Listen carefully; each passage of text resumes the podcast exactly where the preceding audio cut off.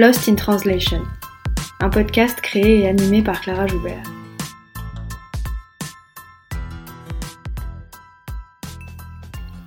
Lost in Translation, c'est un podcast sur la traduction et l'interprétation pour que celles et ceux qui parlent toujours avec les mots des autres puissent s'exprimer avec les leurs. Lost in Translation, c'est un film de Sofia Coppola, sorti en 2003, dans lequel deux personnages, interprétés par Bill Murray et Scarlett Johansson, sont perdus à Tokyo au milieu d'une culture qu'ils ne comprennent pas. C'est un film sur le désarroi, sur le malaise.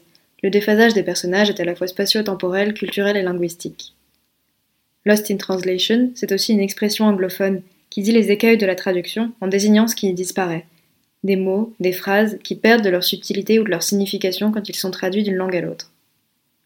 On parle effectivement beaucoup de la traduction pour en pointer les faiblesses, les difficultés et les ratés.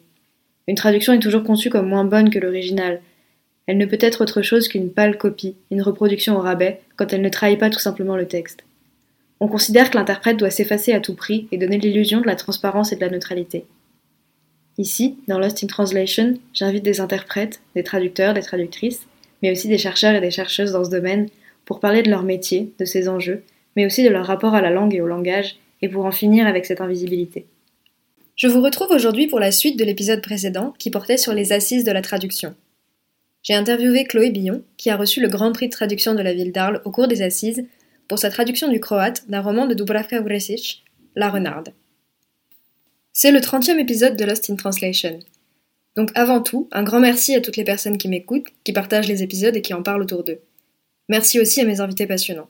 J'ai lancé ce podcast parce que je pensais que les traducteurs et les traductrices avaient des choses à dire, sur leur métier, certes, ses difficultés, ses enjeux, son intérêt, mais aussi sur le monde qui nous entoure, et que toutes ces choses pouvaient intéresser les autres traducteurs, mais pas que. Je n'ai pas été déçue. Les discussions ont toutes été plus stimulantes les unes que les autres, et surtout elles vous ont plu, bien au-delà de mes espérances. J'espère pouvoir continuer encore un bout de temps. Encore un grand merci, et je vous laisse écouter Chloé. Eh bonjour Chloé. Bonjour. Merci beaucoup d'avoir pris le temps d'enregistrer cette interview avec moi. J'aimerais pour commencer parler de ton parcours. Comment est-ce que tu es arrivée en traduction? Euh, J'ai toujours été intéressée par les langues et la littérature. Euh, je pense que, et très rapidement, pendant mes études, euh, en prépa par exemple, j'ai toujours adoré la version. Mais ça me semblait complètement inaccessible de, de, pouvoir consacrer ma vie à ça, à traduire de la littérature. Et j'ai longtemps cherché ce que je voulais faire. Après, entre-temps, euh, je suis tombée amoureuse des Balkans et j'ai commencé à voyager très régulièrement là-bas, à y vivre de temps en temps et puis surtout à apprendre euh, la langue euh, enfin, bosnien, croate, monténégrin, serbe, certaines des langues parlées en ex-Yougoslavie. Et j'ai quand même, là j'ai fini mes études par un master de traduction parce que je me suis rendu compte que c'était vraiment ce que j'avais envie de faire. J'avais pas d'ambition de, de recherche, c'était vraiment traduire qui m'intéressait. Et ensuite, euh, mais je me suis dit que je ne pourrais pas gagner ma vie tout de suite avec ça, ce qui était vrai. Et là, j'ai réfléchi à ce que je pouvais faire d'autre. Euh, et en fait, il s'est avéré que c'était strictement la seule chose dont je suis capable. Et donc, j'ai aussi fait une école d'interprétation de, euh, de conférences, donc simultanée et consécutive. Et donc, oui, en fait, c'est. Je suis traductrice. Est-ce qu'on peut peut-être commencer par présenter l'autrice de ce livre quelle est, sa, place, euh, quelle est sa place dans la littérature croate, européenne, mondiale aujourd'hui euh, Est-ce qu'elle est lue Est-ce qu'elle est beaucoup traduite Est-ce qu'elle a reçu des prix littéraires Est-ce que tu peux nous parler d'elle? Alors Dubravka Ogresic est vraiment un monument euh, de la littérature croate, qui nous a quittés récemment. mais elle est, c'est vraiment une des plus grandes autrices, en tout cas, de, de l'espace ex-yougoslave. Et elle est aussi très reconnue dans le monde. Alors en Europe, peut-être pas assez, euh, mais je sais qu'elle est en tout cas reconnue et estimée aux États-Unis au moins. En France, on l'a redécouverte que récemment. Il y avait eu quelques traductions auparavant, euh, vers la fin des années 90, début des années 2000. Euh, mais comme beaucoup d'auteurs, en fait, il y a eu un intérêt quand c'était les guerres d'éclatement de la Yougoslavie, et puis ensuite l'intérêt affaibli. Dubravka Ogresic est en tout cas une grande intellectuelle et c'était une des premières euh, euh, grandes écrivaines euh, féministes de Croatie. avec notamment son premier livre qui était Dans la gueule de la vie, où elle emploie les techniques de collage postmoderne, ou plutôt dans son cas, elle appelle, c'est pas du collage, c'est littéralement de la couture, du patchwork, parce que la couture est cet art typiquement féminin, pour en fait faire une sorte de, parodie des romans à l'eau de rose et pour critiquer, critiquer la manière dont les femmes sont considérées en littérature et aussi le destin qui leur est réservé dans la société. Et ensuite, elle a connu malheureusement un destin tragique dans les années 1990, comme elle s'opposait au nationalisme, elle a été victime de campagnes de dénigrement médiatique euh, extrêmement violentes, elle et d'autres intellectuelles féminines ou actrices. Et finalement, elle a dû euh, quitter le pays. Euh, Dubravka Ograshic était aussi universitaire et spécialiste de littérature russe, ce qu'on ressent beaucoup dans son œuvre. Et elle a continué à écrire ensuite dans son exil où elle s'était installée à Amsterdam. Et c'est toujours des textes qui sont entre la fiction, l'autofiction, l'essai, la recherche. Et elle a écrit des textes notamment fondamentaux sur la question de l'identité, de la perte euh, lors de son exil. Non, c'est vraiment une écrivaine très importante. Et je sais en tout cas qu'elle euh, elle fait figure d'inspiration et de modèle pour euh, beaucoup de mes amis et connaissances qui sont des, des écrivaines croates plus jeunes. Euh, si quelqu'un voulait découvrir son œuvre, tu lui conseillerais de commencer par quoi? Alors je pense que peut-être que Baba Yaga a pondu un œuf à un côté plus euh, plus accessible, plus ludique et il y a aussi des moments vraiment franchement drôles et même farcesques euh, qui peuvent être peut-être une, bonne manière d'entrer dans l'œuvre de Dubravka Ugrešić. le musée des sans condition euh, magnifique. Après, il faut avoir le cœur bien accroché quand on commence parce que c'est justement, c'est justement sur l'identité et la perte, euh, la perte de son chez-soi, la perte du pays, la perte de la langue, la perte de toutes sortes d'objets qui sont cet inventaire d'un pays qui n'existe plus. Euh, et la renarde est plus peut-être, comme le disait le, lui en en présentant le prix, il me semble, c'est considéré un peu comme son testament. En tout cas, c'est plus un livre qui, je pense, s'adresse eux-mêmes à des gens qui aiment déjà la littérature. Donc c'est un livre qui parle, qui ne cesse de se questionner sur ce qu'est une histoire et qui joue avec ça et sur la condition aussi de l'artiste et l'écrivain, parce que la renarde, en fait, c'est l'écrivaine, c'est la qui est toujours en fuite, qui est rusée, qui à la fois est magnifique et parfois admirée ou désirée, et en même temps toujours aussi crainte et détestée, parce que la renarde, le renard, est celui qui te vole, donc qui aussi vole les histoires des autres pour en faire de l'art. Euh, a-t-il de vrais amis? Enfin, Un artiste qui vole entre guillemets, qui s'inspire de l'intimité d'autrui pour l'exposer dans son art, peut-il avoir de vrais amis? C'est aussi un des questionnements du livre. Donc c'est un livre magnifique, mais après, effectivement, si euh, peut-être que pour commencer, Baba Yaga est plus facile. Euh, parce que Baba Yaga, il y a vraiment des passages où on vous raconte une histoire et vous riez beaucoup. Euh, c'est moins une réflexion sur le fait de raconter une histoire. Alors elle se qualifie elle-même d'écrivaine transnationale. Mm-hmm. Qu'est-ce que ça veut dire et comment ça se manifeste dans son écriture? Je pense qu'elle refusait d'être euh, justement assignée à une nation, euh, étant donné qu'elle était farouchement opposée au nationalisme. Et je pense qu'elle est aussi opposée à cette figure de l'écrivain national, bon, qui en plus, dans la plupart des cas, est quand même... en tout cas, moi, l'image que, l'image que ça m'évoque, c'est un, un digne monsieur, les cheveux au vent, un petit peu qui se rengorge. Enfin, c'est quand même très masculin en général. L'écrivain national, potentiellement ronflant et pompier, ou pas forcément. Et je pense que quand elle disait transnationale, voilà, c'est tout d'abord parce que elle, déjà, on lui avait euh, son pays n'existait plus et qu'elle avait beaucoup souffert à cause des questions de nationalisme, donc elle le refusait, et que et que l'art, et en ça je suis d'accord, même s'il y a des particularités culturelles qu'il s'agit surtout pas de gommer, mais je pense qu'une une grande œuvre, même dans le cas de euh, de la littérature où, voilà, contrairement à la, aux arts plastiques ou à la musique, on a besoin d'une traduction. Je pense qu'une grande œuvre est transnationale et qu'elle ne se limite pas aux questions, aux questionnements d'un seul pays. Alors, est-ce que tu peux maintenant nous présenter ce livre, La Renarde? Qu'est-ce qu'il raconte et comment il est construit? Alors qu'est-ce qu'il raconte? C'est un peu compliqué justement. Euh, en plus, maintenant, il s'est écoulé quand même plus d'un an depuis que je l'ai traduit, donc je me souviens plus de tout dans l'ordre. Mais comme je disais, c'est vraiment une réflexion sur, qu'elle n'arrête pas de répéter, sur comment naissent les histoires. Et sur ce qui fait histoire et ce qui fait une œuvre d'art aussi. Euh, la construction est assez éclatée, c'est vraiment là aussi un livre patchwork, comme toujours chez Dubravka Ogresic, où on est au croisement entre différents styles. Euh, il y a des passages où elle parle d'elle, de sa vie, de voyages qu'elle a fait qui l'ont touchée, ou de rencontres qui l'ont touchée, ou de son problème justement de l'absence de foyer, du besoin de retrouver un foyer, de ce que ça signifie, de est-il possible de se retrouver un foyer à l'étranger, le foyer dans son pays en même temps n'est-il pas impossible une fois qu'il a été détruit? Et euh, elle interroge aussi tout le processus de création littéraire, comme je le disais, voilà, avec au travers du paysage, du personnage de la renarde. Alors ça, d'ailleurs, c'était un peu, c'était parfois délicat à traduire parce qu'en français, on, a, on dit le renard quand on parle de l'animal. Et or, elle, c'est une écrivaine, donc il fallait jongler entre les termes le renard et la renarde, alors qu'en croate, euh, ça, le mot pour dire renard est toujours féminin. Hmm. C'est un animal qui est considéré comme féminin. Je trouve ça toujours très intéressant de comparer entre les langues aussi, ce qui est considéré comme féminin et comme masculin.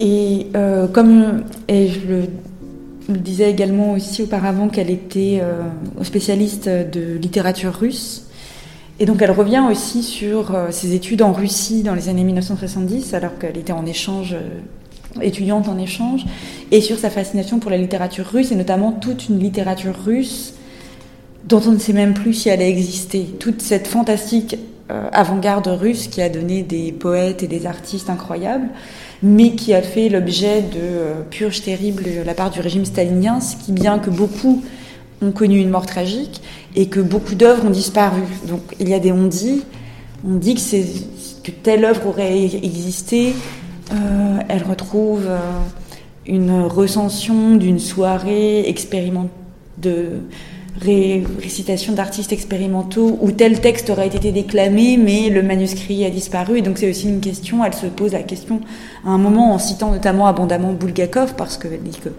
jeune étudiante, en arrivant à Moscou, elle était complètement fascinée par Bulgakov, qu'elle voulait, elle voyait Bulgakov partout.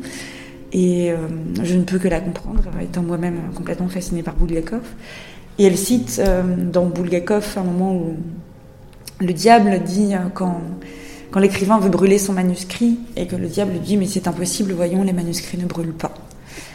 Et elle le cite souvent justement avec euh, aussi cette réflexion sur finalement qu'est-ce qui fait œuvre, est-ce que le plus important c'est euh, ce bout de papier qui nous reste? Ou des fois même si une œuvre a, disparu, a été brûlée, a été fait l'objet de censure, euh, était interdite par l'Inquisition, que sais-je, euh, sa mémoire, le mythe qui subsiste dans le bouche à oreille, parfois fait que euh, sa postérité peut même être plus grande que des livres qui n'ont pas connu ce destin. Donc c'est vraiment une réflexion sur ce qu'est la création, ce qu'est la littérature sous toutes ses formes. Elle a aussi une, réflexion intéressante sur les, la position de la femme, de l'épouse et des veuves des grands écrivains qui souvent se consacrent, euh, toute leur vie à être la secrétaire puis la légataire de leur mari, alors que, à ma connaissance, je ne crois pas que l'inverse soit très courant. Et puis la question de le, parfois aussi de, bah, cette l'humanité ou non de l'artiste et on parle souvent voilà de, diviser est-ce qu'il faut séparer l'artiste de son œuvre? Et euh, un excellent artiste parfois alors je ne suis pas forcément d'accord avec cette thèse mais c'est quelque chose une question qu'on peut se demander mais est-ce que parfois certains excellents artistes pour l'être doivent être d'une certaine manière monstrueux avec son entourage, avec leur entourage, et elle, s'interroge euh, à ce sujet notamment par le biais de Nabokov. c'est extrêmement difficile de d'écrire ce livre ou de raconter exactement ce qu'il raconte parce que c'est vraiment une forme hybride, mais c'est une réflexion passionnante, cas que moi qui m'a passionnée et que même quand je l'ai lu avant de le traduire, m'a complètement euh, complètement entraînée parce qu'elle ne nous raconte pas une histoire, mais dans ce livre qui se demande ce qu'est qu'est-ce qui fait une histoire et qu'est-ce que c'est que de raconter une histoire, forcément pour se poser la question, elle nous raconte mille histoires, euh, comme chez Erazad qui est aussi une de ses figures clés. Vraiment, comment naissent les histoires? Pilniak vivait à une époque où l'écriture littéraire était forte et importante, et l'image cinématographique jeune et excitante. Je vis à une époque où les mots sont mis au coin Comment s'attendre à ce que les utilisateurs des nouvelles technologies, qui ont vécu une métamorphose physique et mentale, dont la langue se compose d'images et de symboles, soient prêts à lire quelque chose que l'on qualifiait il y a peu encore de texte littéraire, et qui porte aujourd'hui le nom généraliste de livre Je suis tourmentée par le sentiment de vivre à une époque dont la magie a été définitivement chassée, même si je ne saurais pas expliquer en quoi celle-ci consiste, ni à quoi elle sert, ni pourquoi le passé devrait être meilleur que l'époque actuelle. Quiconque se risque à comparer différentes époques non seulement s'expose à la possibilité d'avoir tort, mais a le plus souvent, de fait, tort. De nombreux instants passés nous semblent magiques, tout simplement parce que nous n'en avons pas été les témoins directs, ou alors nous l'avons été, mais ces instants sont irrémédiablement passés. Pourquoi l'héroïne de Pilniak, Sophia, reste-t-elle toujours aussi attirante, en dépit des efforts de Pilniak pour la percer à jour? Et pourquoi relige sans cesse de nouveau l'histoire de Pilniak, tout aussi ensorcelé par son art de conteur? Il est également tout à fait possible que le terme de magie soit mal choisi. Qu'en est-il, par exemple, du symbole crucial de l'histoire de Pilniak, du renard? Les sites sanctuaires d'Inari, à en juger par le nombre de vidéos souvenirs amateurs que l'on peut trouver sur Internet, sont des sortes de Disneyland japonais. Le conte de Pilniak sur l'éthique du travail d'écrivain, sur le renard comme symbole de la tromperie, aurait selon les codes sociaux actuels la signification inverse. Le mot d'ordre est le suivant. Le renard est le symbole de la ruse et de la tromperie. Si l'esprit du renard prend possession d'un homme, la descendance de cet homme sera bénie. Aujourd'hui, Sophia se hâterait d'écrire sa propre version de sa vie érotique avec Tagaki, et elle appuierait abondamment son roman de contenu vidéo promotionnel. Exposer quotidiennement sa vie et celle des autres n'est à l'heure actuelle plus une question d'éthique et de choix, mais d'automatisme. Tout le monde le fait, et c'est ce qu'on attend de nous. Pilniak aurait-il pu imaginer, par exemple, que sa petite fille laisserait sur un site quelconque l'empreinte de son doigt innocent, en disant qu'elle aime les vers en prose de Tourgueniev et Boumine, qu'elle court, qu'elle ne fait pas confiance aux partis politiques, qu'elle est convaincue que les choses iraient mieux si tout le monde aimait son travail et le faisait bien, qu'elle est sanguine et se vexe facilement, et qu'elle ne veut de mal à personne, qu'est-ce qui distingue la biographie de la petite fille de Pignac de milliers de biographies semblables? Alors, est-ce que tu as rencontré des difficultés particulières dans ce travail de traduction? Euh, je pense que les difficultés particulières, bon, il y a toute la variété de styles, mais ce n'était pas le pire selon moi parce que j'aime j'aime beaucoup le style de Dubravka. Elle écrit très bien, de manière très précise. Elle a un humour euh, qui moi me réjouit. Euh, mais le, plus difficile, de manière générale, et dans ce texte, et aussi quand j'avais traduit Baba Yaga, c'est que, euh, que Dubravka est extrêmement cultivée et érudite euh, et qu'elle elle cite la littérature mondiale et pas uniquement la littérature euh, abondamment. Dans Baba Yaga, elle citait aussi beaucoup de contes populaires et de dictons venus de toute l'Europe de l'Est dans l'original. Et je ne savais pas trop. Je devais me poser la question de quoi en faire parce qu'en fait, pour un lecteur du croate en l'origine, en l'occurrence, ou du serbe, la fonction d'étrangeté reste et qui est créé par ce type de citation dans l'original ne dérange pas en fait. Si on lui met une phrase en bulgare ou en tchèque, il va pas comprendre tout à fait, mais grâce aux racines, il va comprendre globalement et il y aura juste cette sensation un petit peu d'étrangeté. Voilà, mais donc il y a toujours ces, des citations abondantes et là dans La Renarde, il y avait beaucoup beaucoup de citations, notamment beaucoup de citations. Euh, de ce monde littéraire russe disparu ou non, mais pas seulement, elle cite aussi euh, des, Américains, des Japonais. Euh. Et dans ce cas-là, il me fallait, dans le cas où le livre existait, retrouver s'il y avait eu traduction française ou non, et si oui, euh, dans quelle édition du livre et à quelle page. Donc du coup, je devais souvent feuilleter le livre tout entier pour retrouver une phrase en français qui ressemblerait à celle que j'avais lue en croate. Et euh, des fois, je devais aussi tout simplement essayer de retrouver si, le livre qu'elle citait existait vraiment ou si c'était euh, un trait d'esprit euh, et une entourloupe au lecteur de la part de Dubravka. Donc j'ai passé beaucoup de temps sur les, dans les tréfonds de l'internet russe. Heureusement que, que je lis le cyrillique. mais, et que donc grâce aux racines slaves, des fois je pouvais avoir une idée à peu près de ce titre, ça doit être ça, etc. Mais c'était quand même je ne parle pas du tout russe couramment, donc euh, c'était un travail de recherche très ardu et j'ai commandé des livres qui venaient de partout, des fois même des, traductions en anglais pour comparer si c'était bien le livre du russe dont elle parlait, est-ce que dans l'édition anglaise je pouvais trouver donc c'était un jeu de piste en fait. C'était vraiment un jeu de piste. C'est effectivement un livre très très érudit. on voyage partout aussi. Elle nous emmène au Japon, en Croatie, à Londres. elle nous emmène avec Nabokov, avec Pilniak. Elle décrit des extraits de films. c'est vraiment un tissage parce qu'il y, a de l'essai, il y a du roman, il y a du conte. Euh, comment on travaille en traduction face à une telle densité de matériaux et face à un, tel tissage euh, textuel? Bah, Comme je l'ai dit, le plus dur c'est de... Enfin en tout cas pour moi le plus dur c'était vraiment de, euh, de savoir détecter tout ce qui était une référence et de trouver la bonne référence. Ce qui n'était pas forcément facile et, et de temps en temps je devais demander à l'autrice. Et sinon pour ce qui est du, des, différents styles, etc., je serais pas on, on, se jette dedans et puis voilà. Euh, c'est aussi un livre qui contient une réflexion sur euh, la canonisation, mm. euh, sur la, figure de l'écrivain en général, l'oubli de certains auteurs mm. ou non. Est-ce que tu penses que la traduction peut avoir ce rôle-là aussi de, la pérennisation de certaines voix ou de faire découvrir et de faire exister certaines voix, de les faire exister dans, dans l'espace et dans le temps? Je pense oui. que de toute façon, ça donne déjà l'opportunité à plus de lecteurs de découvrir un auteur ou une autrice. Et en général, même dans son propre pays, hein, de son vivant, l'auteur bénéficie de plus de notoriété. Si on voit qu'il est traduit à l'étranger, ça veut bien dire qu'il vaut quelque chose. Et de manière générale, je pense que la traduction est très importante parce que c'est la circulation des œuvres et que la littérature mondiale ou toute littérature nationale, chacune, euh, serait beaucoup plus pauvre si euh, elle n'avait pas connaissance aussi de ce qui se passait à côté et ne pouvait pas dialoguer aussi avec des auteurs qui n'ont pas écrit dans la même langue. Alors, tu traduis du croate, du serbe, mm. du bosnien et du monténégrin, mm. c'est ça? Euh, Est-ce que ces, ces, littératures parviennent à se faire un petit peu une place en France ou est-ce qu'elles sont un peu écrasées par l'hégémonie de l'anglais, l'allemand, l'espagnol, etc.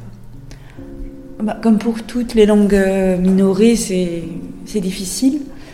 Euh, c'est principalement l'hégémonie de l'anglais qui est problématique. Euh, pour ce qui est de l'allemand, l'espagnol et l'italien, enfin, eux aussi ont du mal face à l'anglais. mais je dirais qu'en tout cas, moi j'ai l'impression qu'il y a une, amélioration. Quand j'ai commencé, c'était extrêmement, extrêmement difficile. Et Là, je vois que ces dernières années, j'ai plus de réponses euh, à mes propositions et que il y a eu quelques auteurs qui ont été lus. Il y a eu, bon, euh, notamment, euh, je pense qu'il y a eu peut-être un, effet aussi avec euh, Jurica qui a été traduit par mon collègue Olivier Lanuzel, qui a un polar plus grand public et qui a eu beaucoup de succès. Et où finalement, peut-être que les gens ont commencé à entendre plus parler aussi de cette littérature et à se rendre compte que contrairement à des clichés peut, que beaucoup de gens peuvent avoir sur euh, la littérature d'Europe de l'Est, euh, non, c'est pas forcément euh, déprimant et gris, et non, ça parle pas forcément du communisme qui est vilain, bout, ce qui en plus, dans le cas de la Yougoslavie, prête à, moult questions. Chaque régime communiste était différent.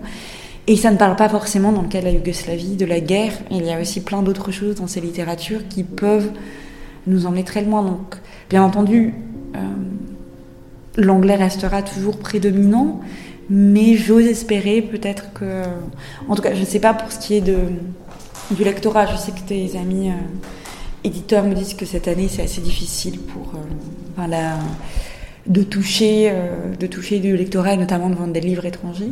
Mais en tout cas, chez les éditeurs, j'ai l'impression de voir de plus en plus d'ouverture euh, pour des langues qu'auparavant on qualifiait d'exotiques et qui peut-être commençaient à avoir une envie de quelque chose de différent.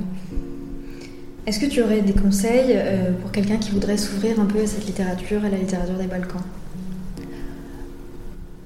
Bah, Il y a forcément le, le, grand classique, le Nobel euh, Ivo Andrić, mais que, que, je conseille non seulement parce que c'est quand même magnifiquement écrit, euh, mais aussi parce que c'est une très bonne. Euh, enfin, Le Pont sur la Drina, c'est un roman historique et c'est une très bonne introduction euh, à l'histoire de la Bosnie en particulier et de la région en général. Alors, les Balkans ne se limitent pas à l'ex-Yougoslavie, donc je vous conseillerais notamment de regarder ce qu'a traduit en bulgare ma collègue Marie Vrina Nikolov, mm-hmm. qui est en littérature bulgare. De voir ce qui est fait aussi depuis l'albanais, le macédonien. dernièrement, depuis le macédonien, c'est Rumena Bujarovska qui a été, qui a été très remarquée. Et pour les langues que moi je traduis, donc dans les, les classiques contemporains, je, je, conseille vivement Milorad Pavic, donc c'est le on, on l'a qualifié euh, des fois de Borges euh, serbe, pour vous donner une idée. Euh, Danilo Kish, bien sûr. Et puis, euh, moi, j'ai la chance de ne traduire que des, livres que, que j'aime, vu que l'avantage quand on traduit d'une petite langue, c'est qu'il n'y a que le haut du panier qui s'en sort. Et donc, je ne peux que vous encourager aussi à lire Dubravka, mais aussi euh, Robert Perisic, euh, Semedin Ahmedinovic, Bekim Seranovic, euh, et beaucoup de voix fortes euh, de toute cette région. Merci beaucoup. Est-ce que tu as une carte blanche à, conseiller? Alors, alors j'ai une carte blanche, mais que c'est un petit peu triché parce que moi-même je ne l'ai pas encore vue, mais je compte y aller la semaine prochaine. Euh, dans le cadre de toute la, culture des Balkans et du bassin méditerranéen, j'ai vu qu'il y avait en ce moment à la Maison d'art et d'histoire du judaïsme à Paris une exposition qui a l'air magnifique et passionnante sur la communauté juive de Salonique, qui a été décimée euh, pendant la Seconde Guerre mondiale, mais euh, auparavant c'était une Thessalonique était un port extrêmement cosmopolite, et je pense que ça peut donner une très bonne idée de à quel point toute cette région était éminemment cosmopolite et dont euh, en fait l'arrivée de l'idée d'un État-nation qui en fait est très occidental a été un pur désastre. Très bien, merci beaucoup.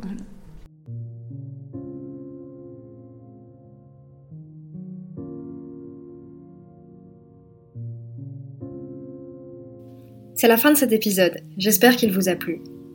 Vous pouvez lire La Renarde aux éditions Bourgois, qui ont aussi publié, de la même autrice, le ministère de la douleur, le musée des redditions sans condition, où Baba Yaga a pondu un œuf. L'exposition Salonique, Jérusalem des Balkans 1870-1920 est ouverte jusqu'au 21 avril 2024 au musée d'art et d'histoire du judaïsme à Paris. Si vous avez un commentaire, une question ou envie de participer au podcast, n'hésitez pas à m'écrire à lostintranslation.lepodcast.gmail.com. À très vite